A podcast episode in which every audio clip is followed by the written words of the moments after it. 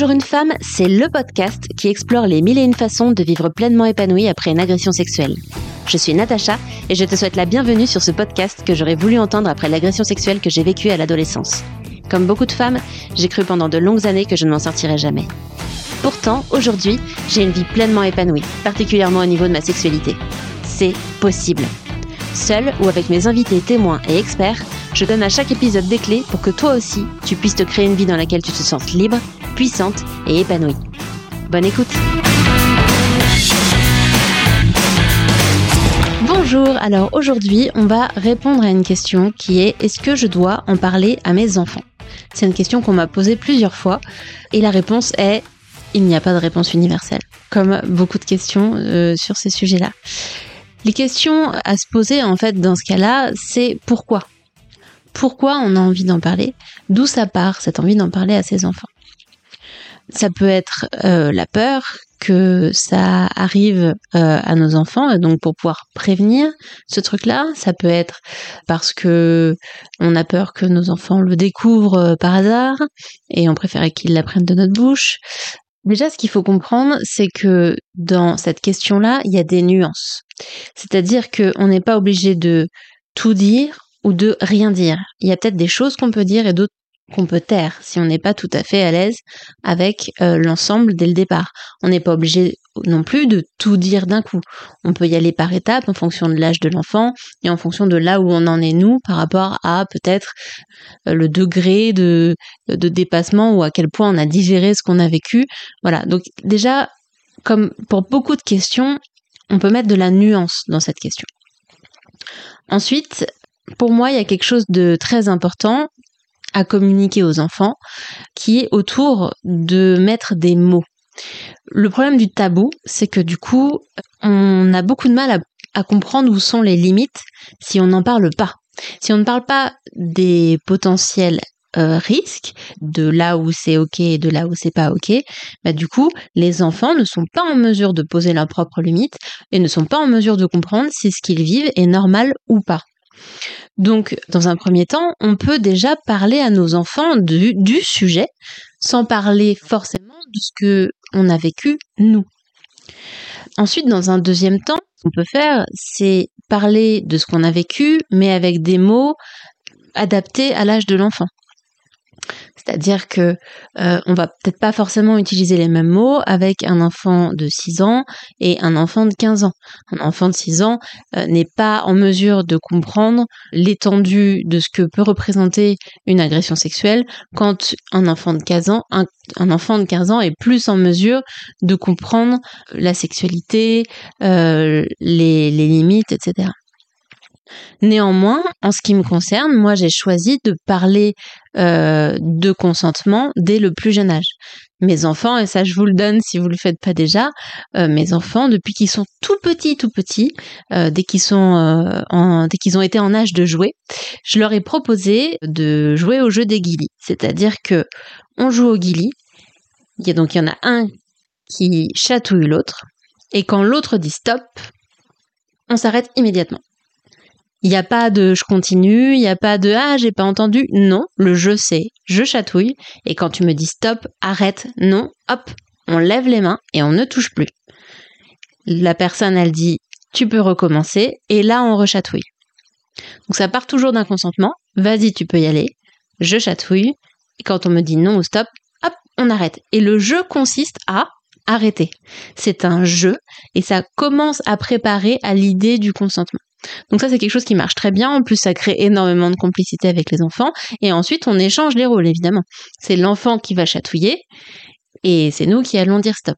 Donc ça apprend d'une part lui à faire respecter ses limites, à, lui faire comprendre que son corps, c'est son corps. Et c'est lui qui décide pour son corps. Et ça lui apprend également à respecter les limites de l'autre. Quand quelqu'un dit non sur son corps, on doit respecter absolument son nom. Voilà pour la partie consentement.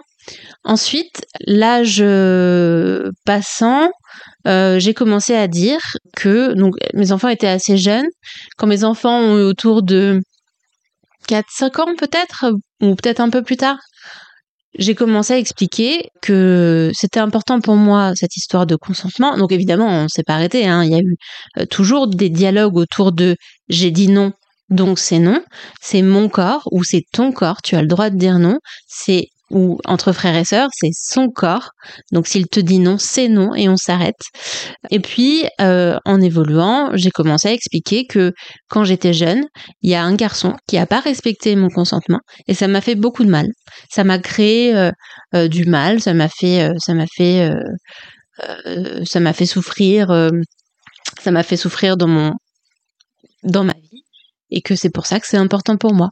Et plus on grandissait, plus on introduisait des, mots sur les choses qu'ils étaient en mesure de, comprendre, et plus le discours s'affine. Aujourd'hui, ma fille est née à 9 ans, et elle connaît les mots d'inceste, d'agression sexuelle, de, de consentement, tels quels. Elle connaît les noms des parties du corps telles qu'elles sont, c'est-à-dire chez une femme, on va pas parler de nénette ou juste de de, vagin, puisque le sexe d'une femme ne se résume pas au vagin. Elle connaît les mots vulve, vagin, grande lèvre, petite lèvre, clitoris, etc., etc. Donc elle sait nommer les choses. Et pour ça, je pourrais vous recommander des livres. Je les mettrai euh, dans la description de ce euh, de cet épisode. Euh, il y a un, super livre de Isabelle Filiosa et Margot Filiosa. J'ai oublié son, son, nom complet, désolé Margot, qui s'appelle Mon corps m'appartient et qui parle de du consentement en général, euh, de des dérives qu'il peut y avoir, des dangers. Donc ça introduit le le sujet du harcèlement et euh, des violences euh, physiques sexuelles.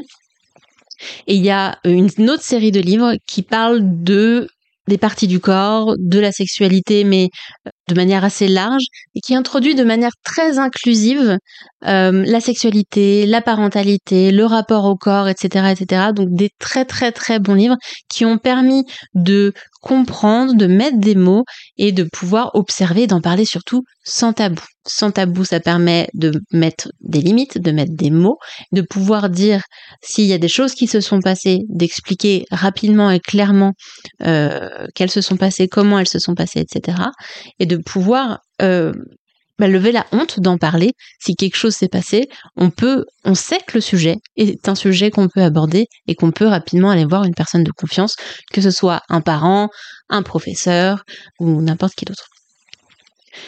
Voilà pour cette partie-là. Ensuite, euh, si on a vraiment envie d'expliquer ce qui nous est arrivé, comme je le disais, le tout c'est d'adapter son discours à ce que l'enfant est capable de comprendre, à ce que l'enfant est capable de gérer à son âge. Et moi, je conseillerais de parler de ce qu'on est capable de transmettre avec une charge émotionnelle acceptable. Qu'est-ce que j'entends par là? C'est que c'est pas forcément l'idée de transmettre nos peurs, notre souffrance, notre euh, notre mal-être profond, etc. à nos enfants, sauf si c'est ce que voulez faire. Dans ce cas-là, bon bah c'est le meilleur moyen de le faire. Mais sinon, l'idée c'est de pouvoir, selon moi, transmettre ce qui est important pour nous, donc potentiellement euh, mettre en garde sur certaines choses, pouvoir le euh, préparer nos enfants à pouvoir à la fois respecter les autres et se faire respecter soi-même. Euh, en partageant notre expérience personnelle. Dans ce cas-là, on peut exprimer que ça nous a fait du mal sans arriver avec un package d'émotions euh, qui, qui risque de complètement déborder euh, et que l'enfant ne sera pas capable de gérer et donc qui risque de le perturber plus que de l'aider. Voilà pour ce sujet-là. J'espère qu'il a répondu à la question de la personne qui me l'a envoyé. Si vous avez d'autres questions à ce sujet ou sur d'autres questions, je les attends sur Instagram. Vous pouvez me mentionner sur une story avec vos questions ou en message privé et je me ferai un plaisir d'y répondre. Je vous remercie pour votre écoute et à très bientôt. C'est la fin de cet épisode. Je te remercie pour ta chaleureuse écoute. Si tu veux être informé des prochains épisodes ou en savoir plus sur comment j'aide les femmes ayant vécu une agression sexuelle à se créer une vie dans laquelle elles se sentent libres, puissantes et épanouies, rejoins ma newsletter sur toujoursunefemme.fr slash newsletter. Tu retrouveras le lien en description. Je t'envoie tout mon amour et à très bientôt